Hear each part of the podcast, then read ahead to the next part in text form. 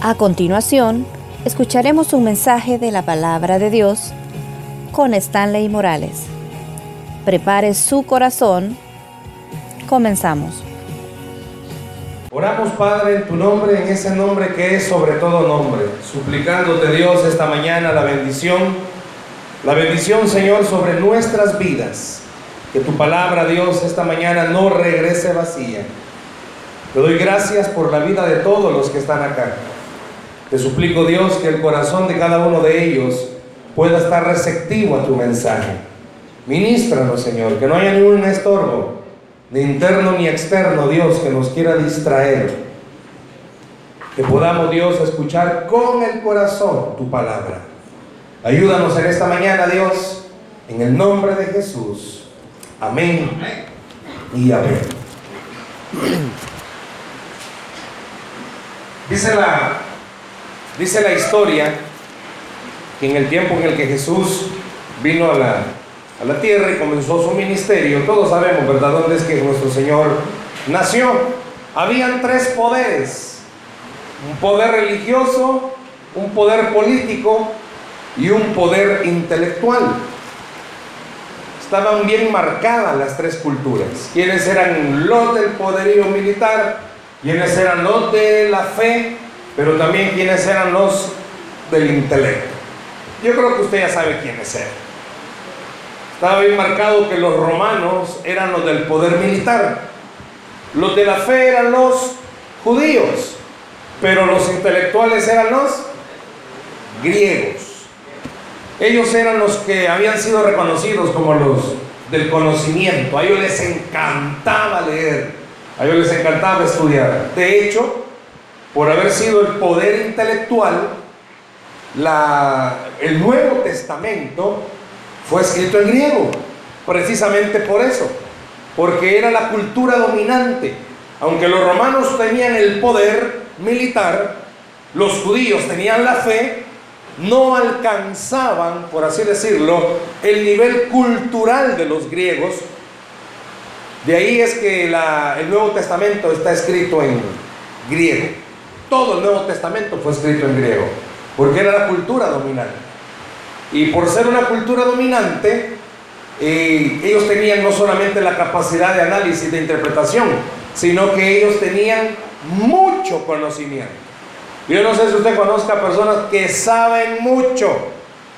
Si usted cuando los ve caminar son unas bibliotecas andando. Bueno, hoy como todo es tecnológico, son una Wikipedia en vivo. Usted conoce a alguien, sabe de todo. Si le pregunta de cualquier área, lo sabe. Y si no lo sabe, lo inventa, pero habla. Y así sabemos los cristianos. Yo no sé si usted conozca cristianos que parecieran ser el Nuevo Testamento en vida. Parece que cuando hablan, hablan con una sabiduría bíblica tal, aunque usa versículos algo extraños usa combinación de versos bien raros.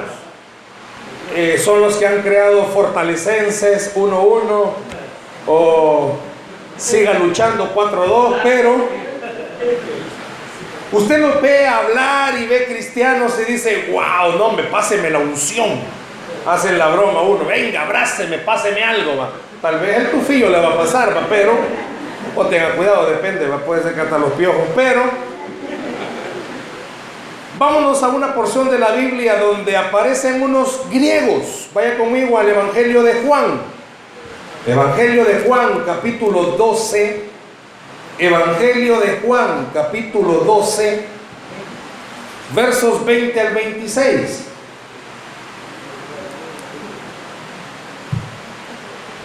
Evangelio de Juan, capítulo 12, versos 20 al 26. Si usted ve que alguien a la par suya, cerca suyo, no anda Biblia, compártala, por favor. Si alguien tiene su celular que es más inteligente que usted la Biblia, ábralo y búsquelo. Algunos tienen en el fondo de pantalla del celular la novia, la foto de la novia. Otros del novio. Bueno, la niña tiene el novio, Los casados bueno, hermano Misael tiene a la suegra ahí, ¿verdad? Rubén.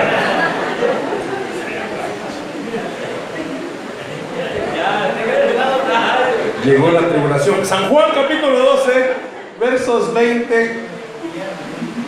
Pastor, aquí está su suegra. Por eso está callado, suegro. Juan 12, 20 al 26. ¿Lo tenemos, iglesia? Unos pocos lo tienen. ¿Lo tenemos? Amén. Dice así la Biblia. Había ciertos que griegos entre los que habían subido a adorar en la fiesta.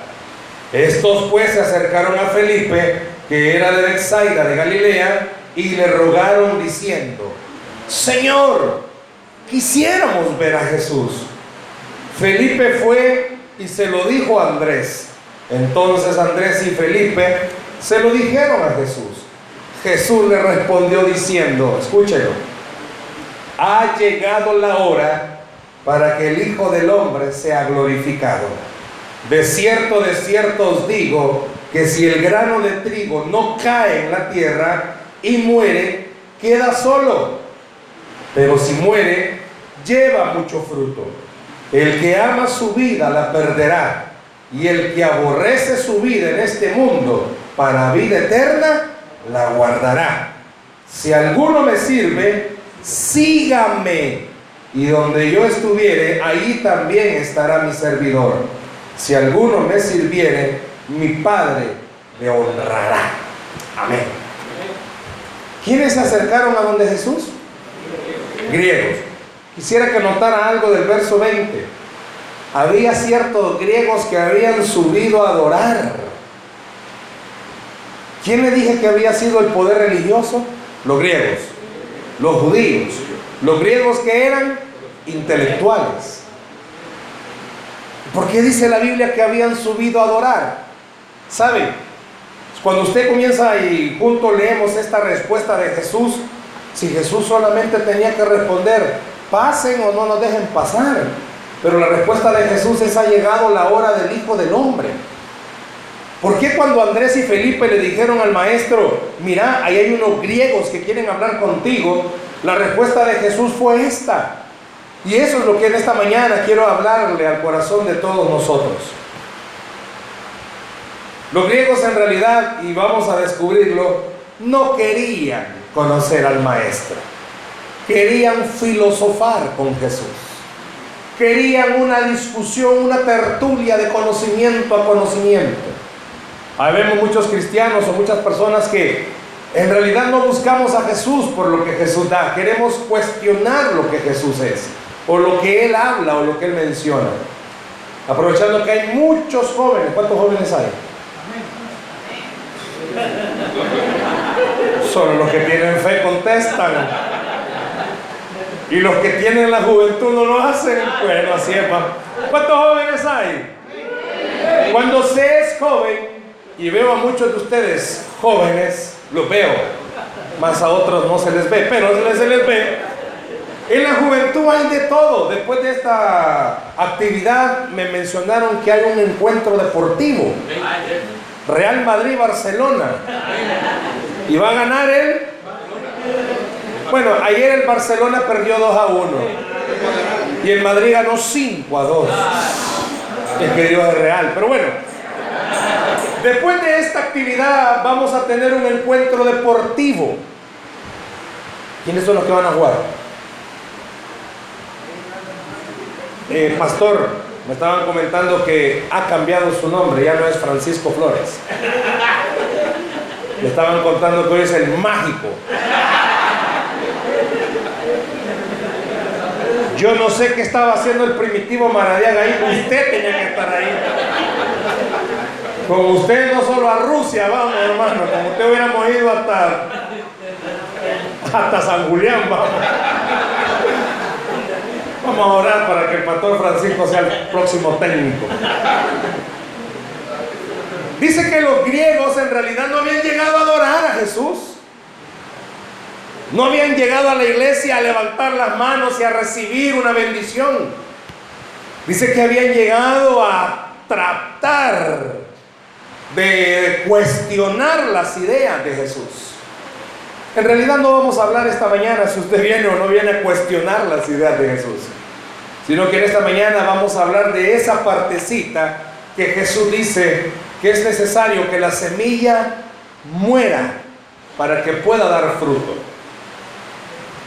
Pastor Francisco me va a ayudar en algo porque él conoce de esto. Usted siembra. Y para poder sembrar, hermano, usted en la bodega guarda todas las semillas. Y ahí las deja y ellas solitas van a germinar. ¿Ah? No. ¿Hay que? Hay que sembrarlas. Y si usted deja guardadas las semillas, ¿qué pasa con el tiempo con esas semillas? Se pudren, se arruinan. No sirve. Le hago una pregunta. ¿Qué pasó con la semilla que Dios sembró en su corazón? Cuando Él está hablando en esta parte donde dice que si la semilla no cae en la tierra, está haciendo una semejanza a Él llamarse semilla y la tierra son las personas. Por eso dice que alguna semilla fue sembrada en cierta tierra. La semilla es Cristo y la tierra es usted y soy yo. Diga conmigo, yo soy la tierra. No, yo sé que tiene tierra, pero no diga yo tengo tierra, yo soy la tierra. ¿Qué significa que yo soy la tierra? Que en mí fue sembrada. Es más, esta palabra va a ser sembrada en su corazón. Dios ha estado usando al pastor Francisco en Jayaque para que pueda estar siendo sembrada una palabra. Yo veo la foto de todas las semanas con el equipo, hermano Vela, eh, con Elías, con Patti, un equipo que están trabajando y haciendo algo, solo sembrando semilla, solo sembrando semilla. Allá cada tierra si quiere que esa semilla germine o no germine. Por eso cuando Jesús escucha que los griegos llegaron donde Él le trató de decir a sus discípulos, miren jóvenes, en realidad estos griegos no vienen a buscar la verdad, ellos vienen a cuestionar la verdad. Y comienza a hacerles esta, no pregunta, pero sí comienza a hacerles esta aclaratoria. Cuando la semilla cae, esa semilla tiene que morir. Pero si no muere, no va a poder dar fruto. Entonces compartamos esta mañana, por favor, este mensaje bien sencillo, ¿cómo se llama? Somos el grano de trigo. Somos el grano de trigo. Usted y yo somos un grano. Usted y yo tenemos una semilla que no fue sembrada. No sé hace cuánto fue sembrada la semilla en su corazón. Puede ser muchos años, pocos meses. Pero ¿qué ha pasado con esa semilla? ¿Qué ha sucedido? Alguien Dios usó para que le diera una palabra independientemente en cualquier área, hermanos. A alguien esta mañana Dios le va a recordar, te di una semilla que hablaba con respecto a que puedo cambiar tu casa. ¿Qué hizo con esa semilla? Te di una semilla que hablaba que yo podía hacer un milagro en tu familia. ¿Qué pasó con esa semilla? Te di una semilla que ibas a tener cambios en tu carácter. ¿Qué pasó con esa semilla? ¿Qué hizo usted con esa semilla que Dios le dio? Si yo guardo la semilla, pastor, usted guarda la semilla y dice, hoy quiero sembrar 40 manzanas. Y he comprado las semillas para las 40 manzanas. Y la guarda, ¿qué pasa con las semillas? Ya no sirven. ¿Por qué cree que es necesario estarse congregando todos los días que se puede? Porque hay mucha semilla que necesitamos sacarla y sembrarla. No es lo mismo que la semilla se pudra a que la semilla se muera. ¿Escuchó? No es lo mismo que una semilla se pudra a que una semilla se muera. Algunos de nosotros las semillas que nos fue sembrada se pudrieron. No es que por eso huele usted, no. Se pudrieron. No la creyó, la guardó. No, no es para mí. Mi esposo es demasiado burro, este no va a cambiar. No, mi mujer es demasiado terca, esta no va a cambiar. No, mis papás son demasiados. No, no, estos no cambian, estos son hijos del diablo, estos no van a cambiar. O cuando papá está diciendo, no, mis hijos no, no, ya oré, ella ayuné, ya me desvelé, ya perdí, ya me maté. Y este animal no quiere cambiar. ¿Cuántos en su trabajo tienen algún compañero o algún jefe que son parientes de Satanás y ustedes dicen, no, esto no van a cambiar? Esto me hace la vida imposible. O un vecino, pues. Yo creo que todos batallamos con los vecinos. Hay vecinos como que todo el día pasan y cómo le hago un mal, cómo le hago un mal, cómo le hago un mal. Y usted en la mañana se levanta a hacer limpieza afuera en su casa y usted se da cuenta, todos los vecinos, todos se pusieron de acuerdo. Llevémosle la basura a la maitra y ahí está fuera de su casa toda la basura.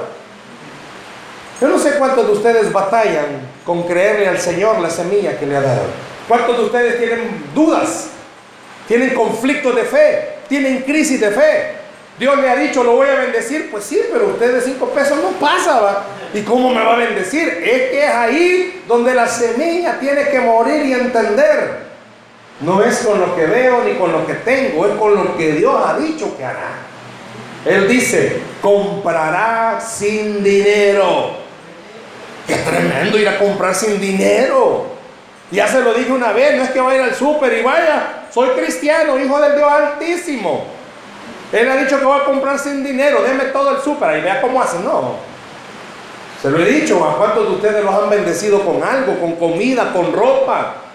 ¿Y cuánto pagó? Nada. Ah, pues eso es comprar sin dinero, hermano. Claro, a veces usted quisiera comprar sin dinero una gran casa en Santa Elena, ¿va? y pasa orando, Señor, Señor, no, tampoco, hermano. Claro, Dios puede hacerlo, pero hay prioridades que Dios quiere enseñarle. Y es lo que vamos a hablar esta mañana. Hay un principio de Dios, y la Biblia lo enseña. Tenemos que morir a nosotros para que Él crezca. Tiene que morir a sus sueños, tiene que morir a sus metas, tiene que morir a sus anhelos. ¿Cuántos de los jóvenes que están acá no quieren llegar a ser profesionales? Tienen que morir a eso. Y entonces, ¿a qué me voy a dedicar? No. Y eso es lo que vamos a hablar esta mañana. ¿Cuántos matrimonios necesitan morir y dejar que sea el Señor el que los construya? Cuando alguien se enamora de otra persona, bueno, los que están enamorados todavía, porque algunos ya se casaron y el amor se murió. Mano Misael está próximo a cumplir un año más. ¿Cuántos todavía aman a su pareja? Esos amenes bien llenos de amor, ¿verdad? ¿Cuántos jóvenes andan de novios?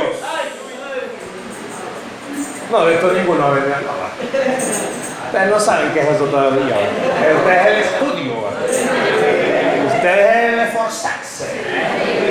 Estos bichos de aquí de la iglesia son los que andan de carnal. Ustedes no los de aquí de la iglesia, todos los que andan de carnal. Bueno, métanse al ministerio de alabanza, ven qué rápido. Bueno, este, volviendo al tema. ¿Cuántos quizás en alguna área necesitan esta mañana reconocer? Dios me prometió, mas yo no dejé que muriera esa semilla. Ahí la tiene guardada, hermana. Ahí la tiene guardado. ¿Acaso no Dios nos ha dicho que somos hijos de Él? O sea, usted y yo no somos cualquier cosa. Tal vez nos falte 20 para el peso, pero no somos cualquier cosa. Como dicen allá, no somos cinco yuca, hermano. Usted y yo no somos cualquier cosa. Pero el diablo nos hace creer que somos cualquier cosa. Y nos hace vivir como cualquier. Ay, Dios. Aquí pasándola esperando que el Señor se apiade de mí. Y la semilla que Dios le dio, cuando Dios le dijo de que crea y al que cree todo le es posible. Ah, que hermano, usted no vive en mi casa, tiene razón, usted tampoco vive en la mía. Si usted no sabe todas las cosas que a diario uno tiene que enfrentar y tiene que comprender y entender esto, si Él lo dijo, entonces lo va a cumplir. ¿Cuándo? No sé, esa no es parte mía. La parte mía es creer que lo va a cumplir. Los griegos llegaron a tratar de filosofar y llegaron a tratar de tú y tú, dime quién sabe más. Y el Señor fue bien claro y sencillo al decir algo que pudieron haberlo entendido. La semilla es necesaria que caiga en la tierra y muera. Los científicos, por así decirlo, han descubierto, han determinado los procesos que tiene una semilla para poder ser sembrada y que germine. Y aquí tenemos a alguien que nos va a ayudar. Él nos va a explicar el proceso. Sabe que cuando usted agarra una semilla, independientemente de lo que sea, muchas veces se los he contado, mi esposa creció en la agricultura. Y ella muchas veces me ha contado, me ha compartido cómo era levantarse 3 de la mañana para poder aprovechar rocío y comenzar a, a arar la tierra y a abonar. Y me decía que iba el papá arando, una de sus hermanas sembrando, la otra cerrando, la otra abonando, la otra haciendo esto. Había un proceso que hacer. Cuando usted siembra la semilla, ya no la ve por eso el problema del diablo con usted y conmigo. Cuando Dios nos ha prometido algo, en el momento que nos promete, lo recibimos y nos gozamos. Pero como después ya no vemos nada, nos frustramos.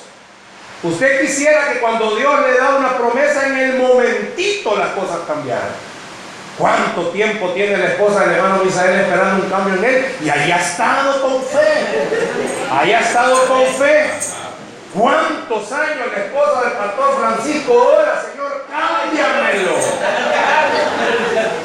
Y ahí está la sierva orando todos los días. No, mire, dice, no, no, cambiar.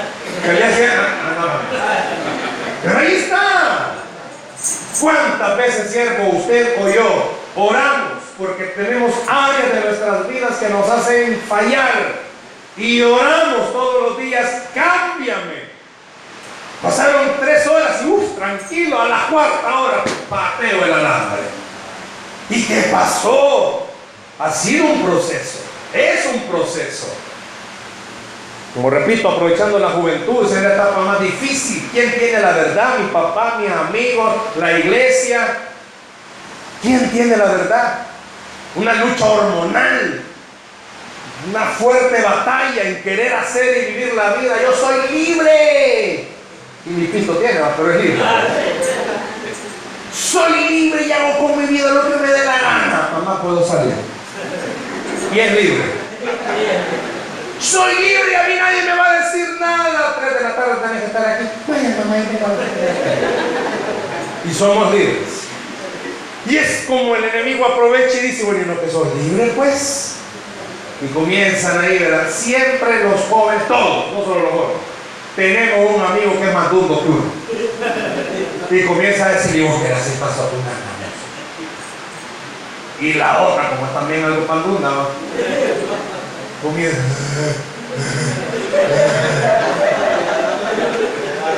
Más de algunos de los que estamos aquí ya algo trotados en la vida. Podemos recordar, más que todas las jovencitas, bueno, ya no están jovencitas, pero las hermanas pudieran recordar más de alguna amiga que son saquera, mira, ¿cómo te mira aquel? Y ella bien sana, ¿verdad? Bien tranquila. Y una chera, mira, se le casó. Y el otro. y terminó haciéndole caso al pandundo y al final fueron un par de pandundos. Pero uno siempre tiene un amigo que así es. Siempre tiene un chero que le, hace barra. Dale, dale, ahí se queda, pero no va, dale, dale, ahí se queda. Siempre tenemos a alguien que nos anime. Sabe que el Señor también dejó a alguien que nos anime. Y es el Espíritu Santo. Que nos dice, vamos, creer, esperar. Dios te lo prometió y usted lo ha oído y no solo son palabras retóricas, filosóficas hermosas. Dios lo promete, Dios lo cumple. Solo que hay un proceso para que lo cumpla. Y la primera parte del proceso es una semilla cuando es sembrada, ¿sabe qué pasa?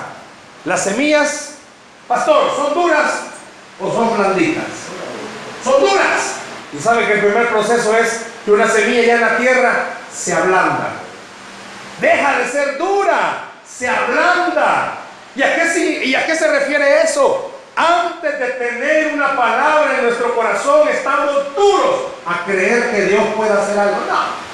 Aquí en mi casa es por mi hermano. Han venido a orar, han venido a poner aceite, han venido a exorcizar a mi suegra, han hecho de todo. No dígame, Han hecho de todo. Y nada, no cambia nada. Pero de repente Dios usó una palabra y usted la creyó. ¿Sabe qué es eso? Que está blandito el corazón. Y que usted puede creer algo muy imposible es. Pero Dios es especialista en cosas imposibles. Usted cree que es por gusto. Pero una palabra Dios usó para hacerle entender esto. Yo sí puedo, dice Dios. Se ablandó el corazón. ¿Cuántos de nosotros hemos tenido el corazón duro al Señor? Mira, vamos a la iglesia. Nah, lado que nada, me pa viejo, nada, me voy cierto y cipote, ¿ves? Uh. No, hombre, mira, vamos al grupo. Puede ser que más de algunos de ustedes están en algún grupo o en la reunión. Puede ser. ¿Cuántos hermanos hemos ido a las células solos porque en esa célula puesto Lucia. Y usted se aflige cuando cambian de casa. Porque van a la otra casa y la otra casa hay guarda, pura galleta lo tienen ahí.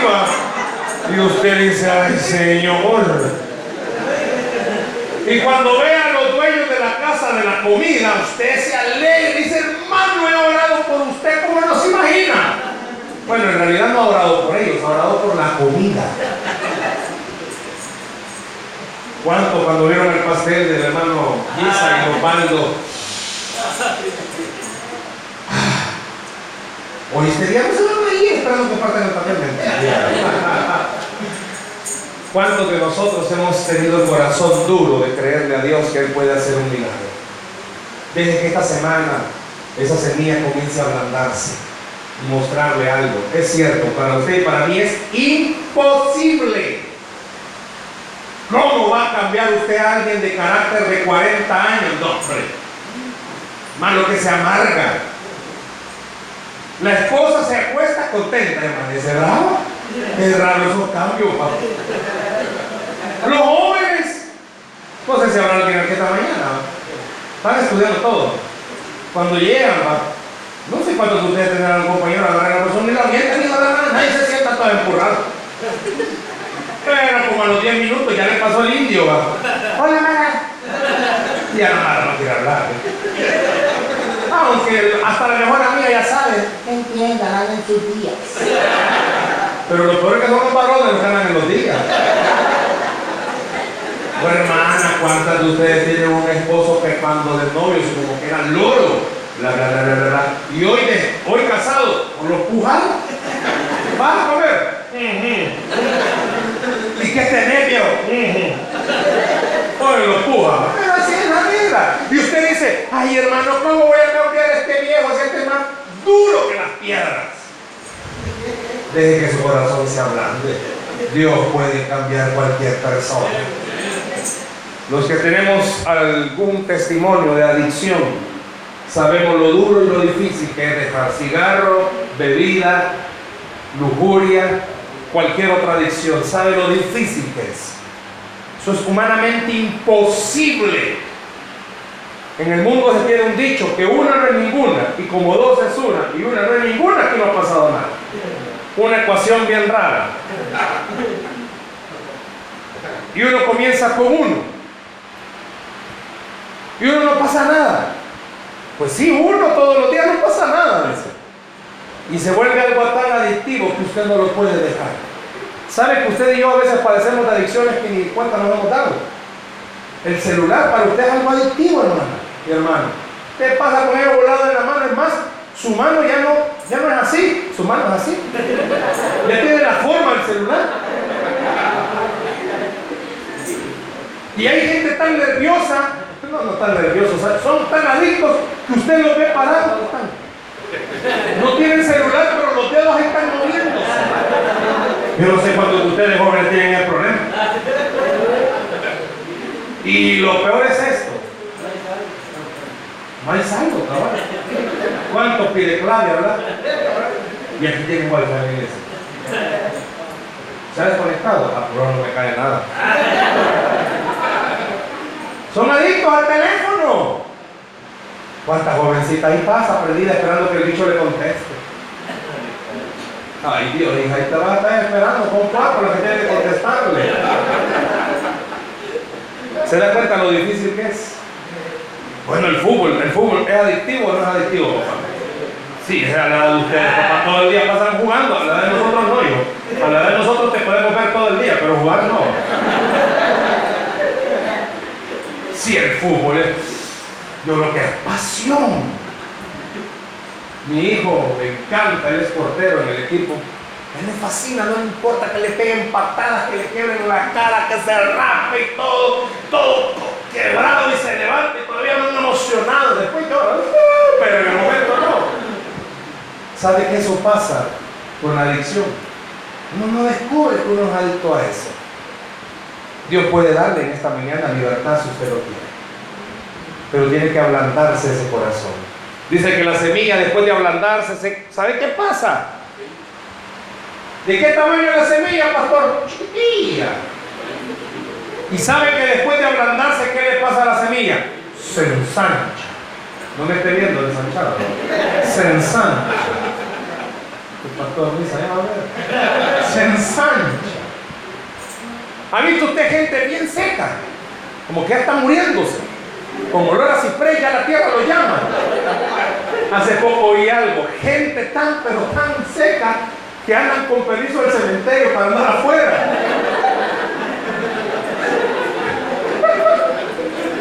Anoten el chiste pastoral. Anótelo. Dice que la semilla se ensancha. Lo que era chiquito se hace más ancho. ¿Y a qué se refiere con eso de ensancharse? Yo no sé si usted conozca personas. Nada los alegra. Nada. Hermanos, estamos de fiesta porque ganaron sin almas. Vamos a gozarnos en el Señor. Un grito de júbilo. ¿Cuántos dicen amén? Lo mismo toda la vida. Le llevan un regalo. solo esto. Esto vale mi cariño para vos. Vamos a orar por el hermano. Y toda la gente orando y orando. Eso no viene de esta iglesia. Vienen al otro culto. ¿Sabe qué pasa cuando usted la palabra de Dios la agarra y dice, sí, eso es de Dios para mí? No solamente se ablanda, sino que su corazón crece en fe de poder estar seguro de algo. Ahí no hay nadie, pero Dios ha dicho que ahí hay alguien. Su familia no viene a la iglesia todavía, pero Dios le ha dicho, tú y tu casa serán salvos. Qué bueno sería que la próxima vez venga a la iglesia, se siente y diga, Señor, aquí va a estar. Aquí se va a sentar no porque la van a la sino que aquí se va a sentar. No sea en su silla, ¿va?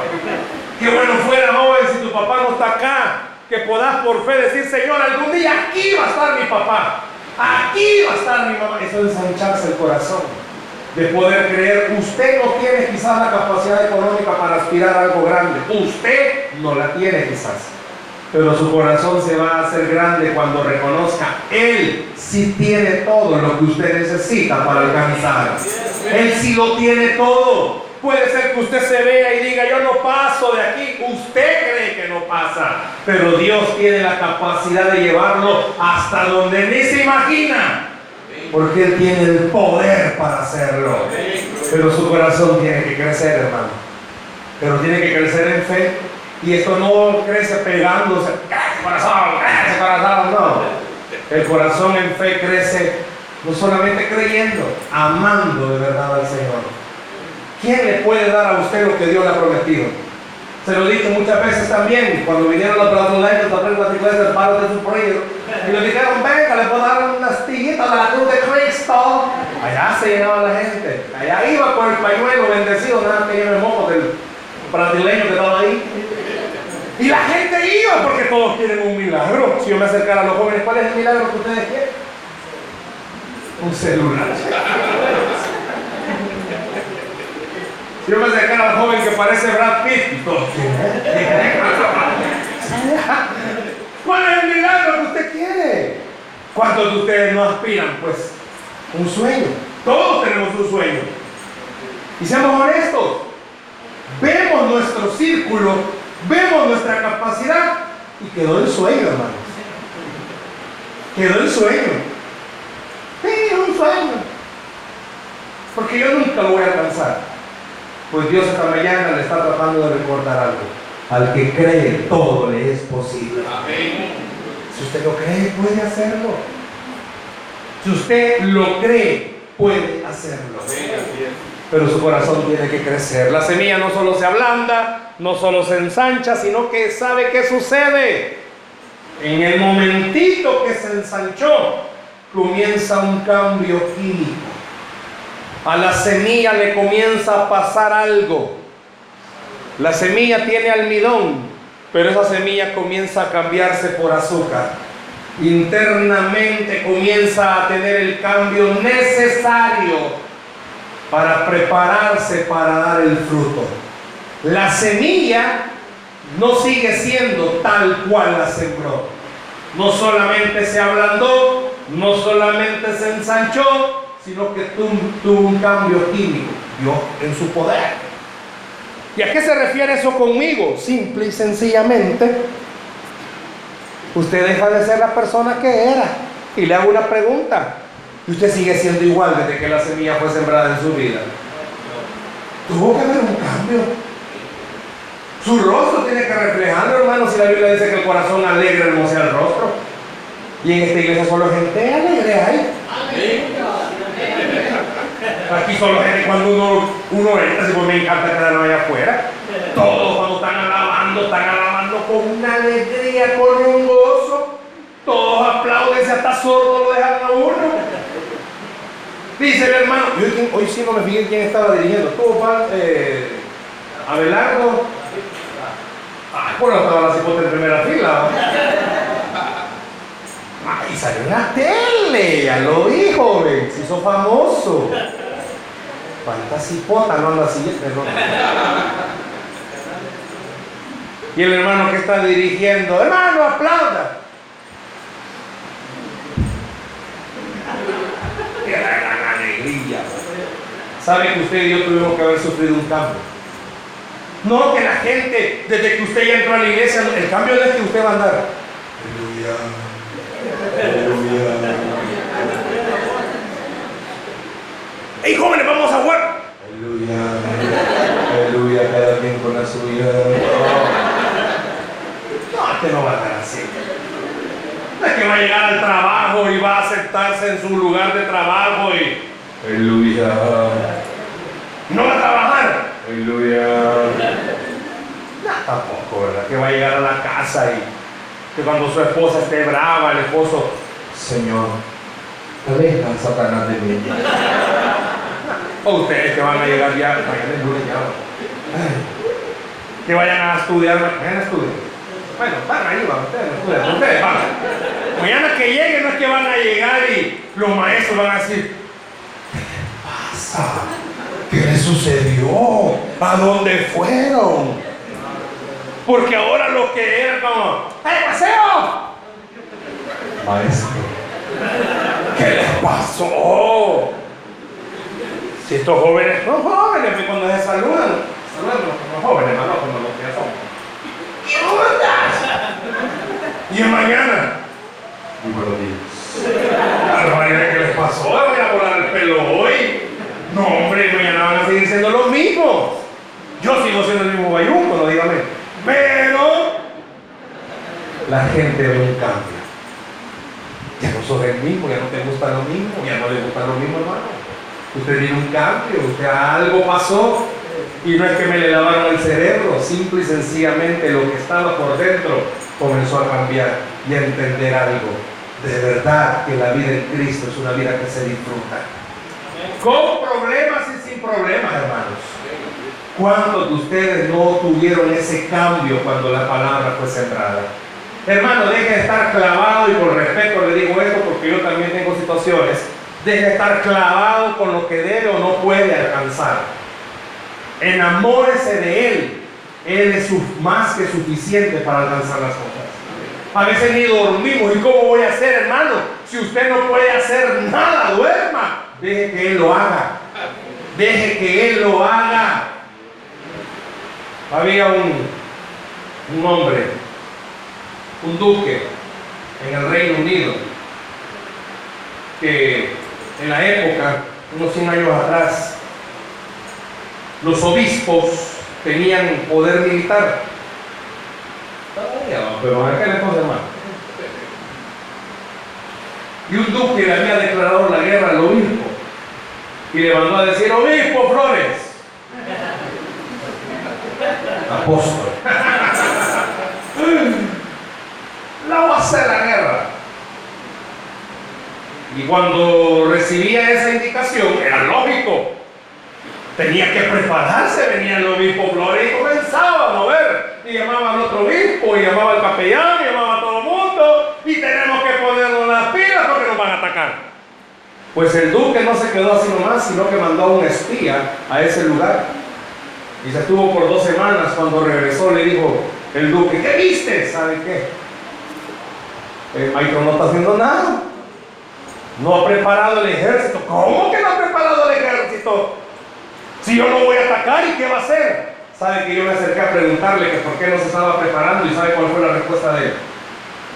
Que él de cosas militares no sabía nada. Que él lo único que sabía era predicar de Cristo y hablar a las personas de fe. Que es a lo que se iba a dedicar. Que por lo tanto él se había acercado a hablarle al que sí sabe de eso y es Dios. Y que Dios le dijo, vos no hagas nada, que yo lo voy a hacer todo. ¿Y sabe qué hizo el duque? El duque dijo, no puedo atacar a ese obispo. Tiene un Dios temible. ¿Cuántos de ustedes pueden decir lo mismo? Hermano, ¿para qué se va a matar pensando y cómo va a cambiar mi casa y cómo voy a cambiar yo? Busque al que sí puede cambiar. Usted no es electricista, ¿qué hace? Llama a un electricista. Usted no es un mecánico, arruina mal el carro, ¿qué hace? Llama al mecánico. Usted no creó la vida, ¿por qué la va a querer arreglar? Busque al que creó la vida y es el Señor Jesucristo. Él sí puede cambiarlo. Te van un aplauso al Señor, por favor, esta mañana.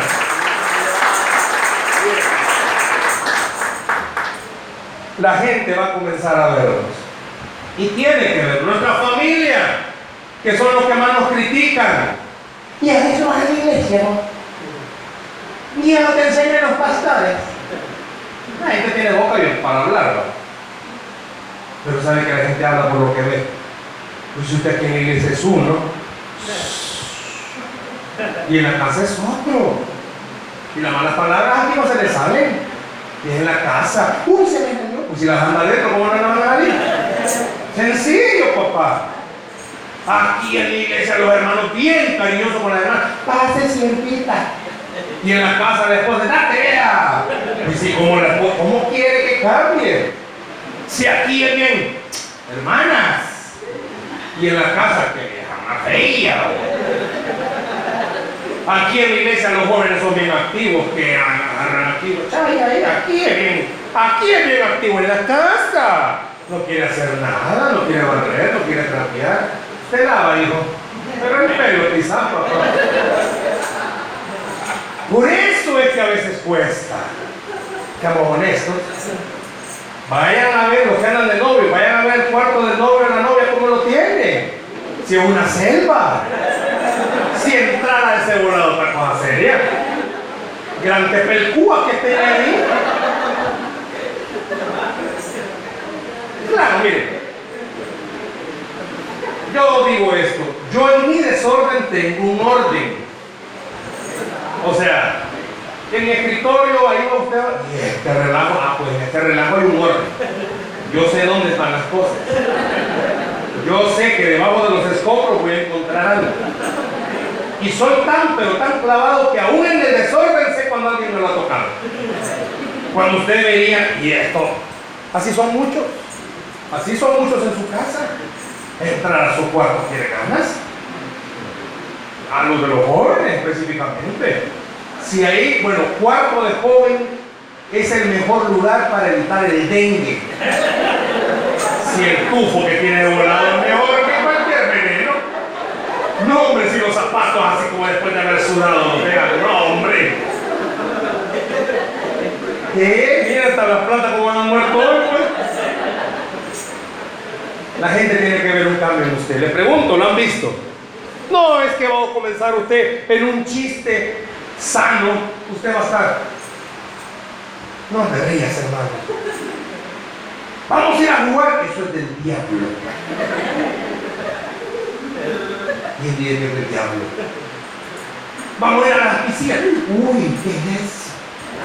Claro, hay ir decorosamente, va. Tampoco un uso voladón ahí que hasta los dedos del pille en el vestidito, ¿verdad? Un tranquilo, va. Vamos a tener una celebración. Esto es del diablo. Que se pase de los comas, que es del diablo. Mejor déjelo, que yo no tengo problema.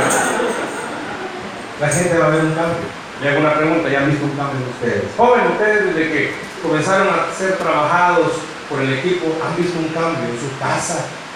Hasta eso la gente tiene que ver un cambio.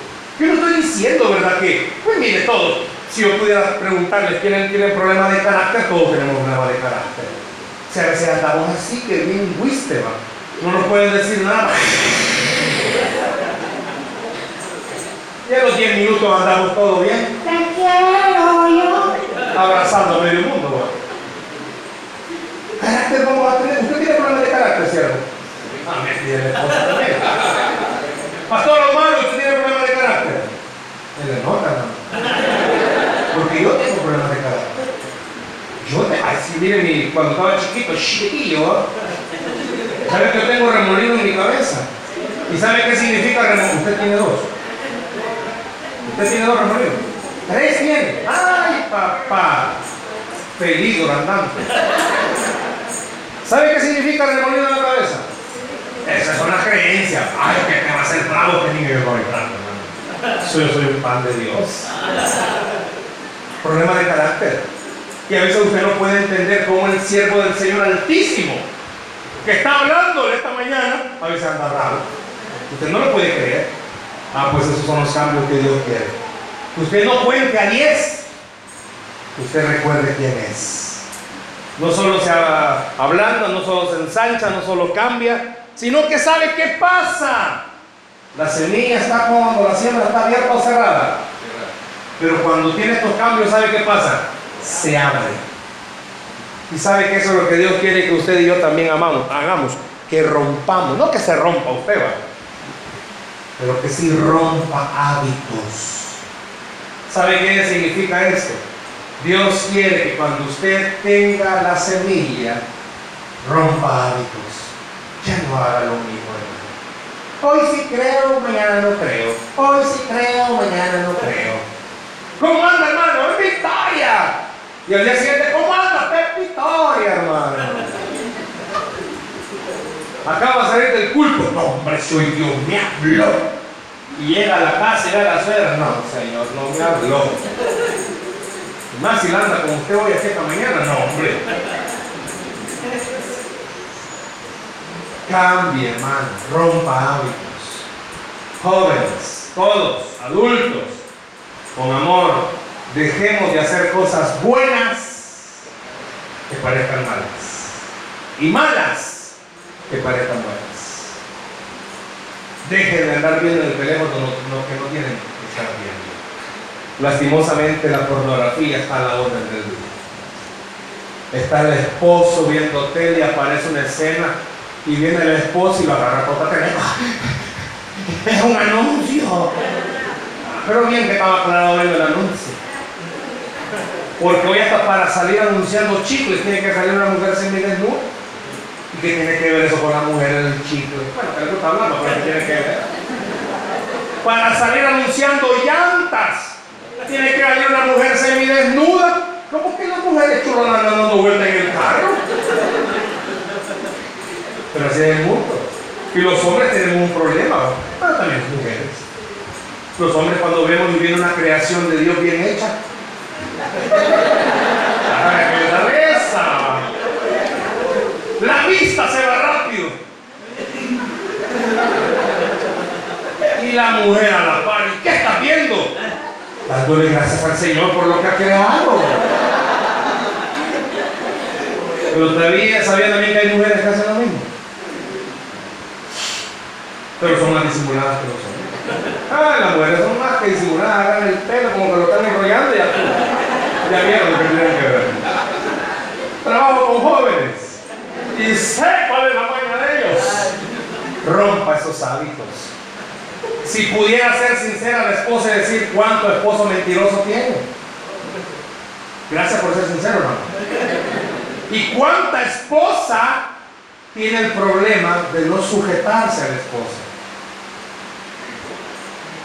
Oír los grillos. Gracias por el efecto. Rompa esos hábitos. Ese tema para otro día. Pero rompa esos hábitos. Ya deje de decir, no, Dios no me ama. Si no, no estuviera aquí, hermanito, hermanita, Dios le ama. Y Dios tiene el poder para hacer milagros sobre su vida. Rompa hábitos. A veces el Facebook es el que paga todo. Cuando usted anda con fe, hasta estampitas cristianas. Señor es mi rey, el Señor es mi fuerza. Pero cuando anda mal, el Facebook, maldita vida, desgracia de familia. Mire, yo no sé cuántos de ustedes usan el Facebook para desahogar su vida privada. Hermano, qué feo se ve ver que otro esté ahí poniendo cosas que hasta después cambian. Rompa hábitos. El tiempo nos ha avanzado. Rompa hábitos. Después que la semilla se ha abierto, ¿sabe qué pasa? Salen las raíces. ¿Sabe para qué salen las raíces? Para que el fruto que va a venir se agarre bien. ¿Y sabe para qué le sirve a usted y a mí las raíces? Para que no importa los vientos que vengan, nos agarremos bien, hermanos. La vida es dura, la vida es difícil, la vida es imposible sin Cristo. Es imposible. El diablo sabe cuál es el área donde nos va a atacar. Él sabe rápidamente cómo usted se va a poner triste, decepcionado, enojado. ¿Usted cree que el diablo le encanta vernos feliz?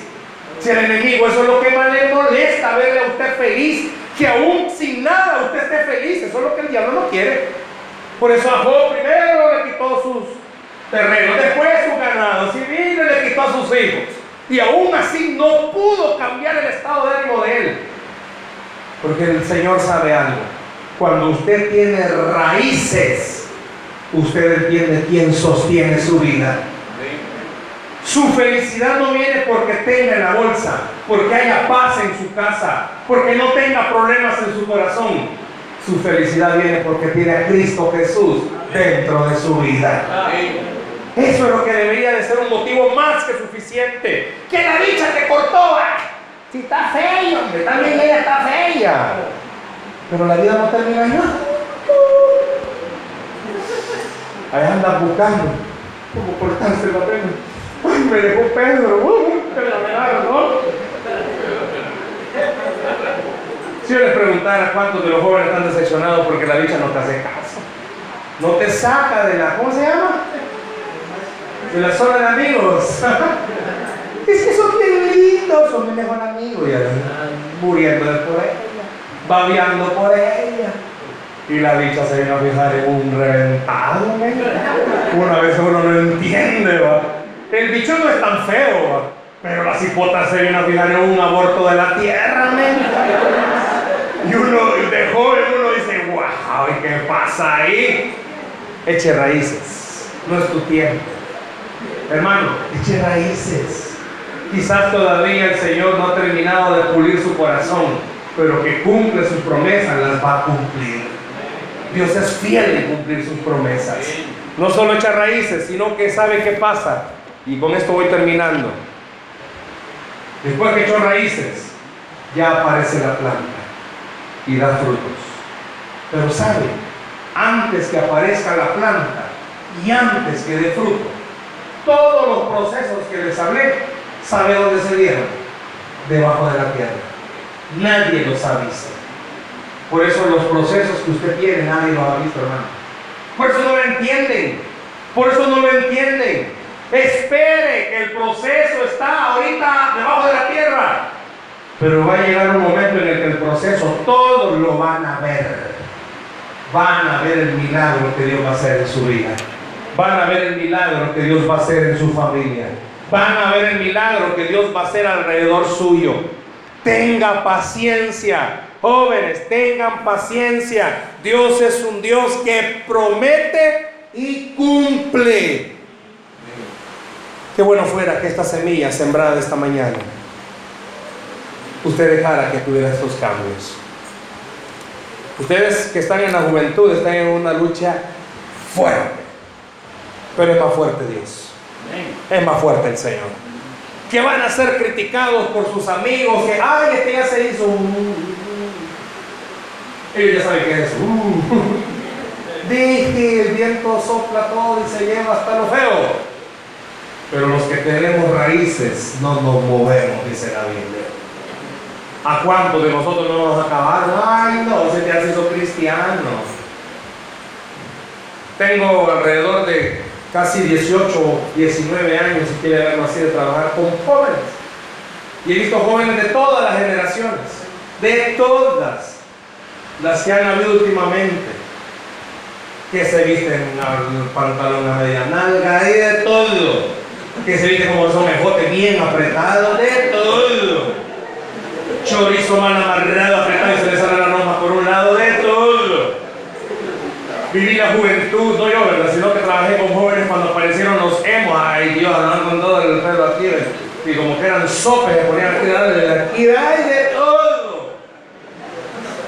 Había una moda que se llamaba los trashers, no sé se acuerdan, que los babos no se bañaban. Un tufo que aventaba, güey, esa era la moda, el que más apestaba era el más amado. Yo no entendía cómo las hipotas abrazaban a estos bichos. Ya un tufo, cosa seria, Y los he visto con el tiempo. Aquellos que andaban con el pelo aquí como que era rata, la que andaba aquí guardada. Hoy no, bien peinadito. Y cuando los veo, ¿y qué pasó? Ya me pasó esa loquera. Cuando veía aquellos todos chupos, bien bonitos, o sea, bien vestiditos, bien bonitos, iba a decir, bien vestiditos, ¿Y qué pasó? me pasó esa loquera. Y hace poco hablando con uno de estos de la loquera, me dice, hey, pero se acuerda de aquel? Ajá. murió. ¿Qué le pasó? Ahí se lo dieron. Es triste. Porque de todo lo que oyen, no todos sobreviven. Qué bueno fuera que el día de mañana, pasado 20 años, se vuelvan a ver y puedan decir, ya me pasó la loquera entendí algo. De verdad, Cristo llegó en el momento oportuno. Seamos como el grano de trigo. Tenemos que morir a nosotros mismos para que Él crezca. Es difícil, ¿verdad? Hay cosas que usted y yo queremos que Dios haga, pero es difícil. Pero yo le invito esta mañana a que usted y yo entendamos algo. Lo que para mí es imposible, para Dios es posible. Al que cree, todo es posible. Denle un aplauso al Señor, por favor, esta mañana. Denle fuerte ese aplauso al Señor esta mañana. Seamos como el grano de trigo. Tenemos que morir a nosotros mismos. Tenemos que entender que hay procesos de nuestra vida que no nos vamos a comprender todavía. ¿Por qué no cierra sus ojos ahí donde está, por favor? Vamos a orar en esta mañana.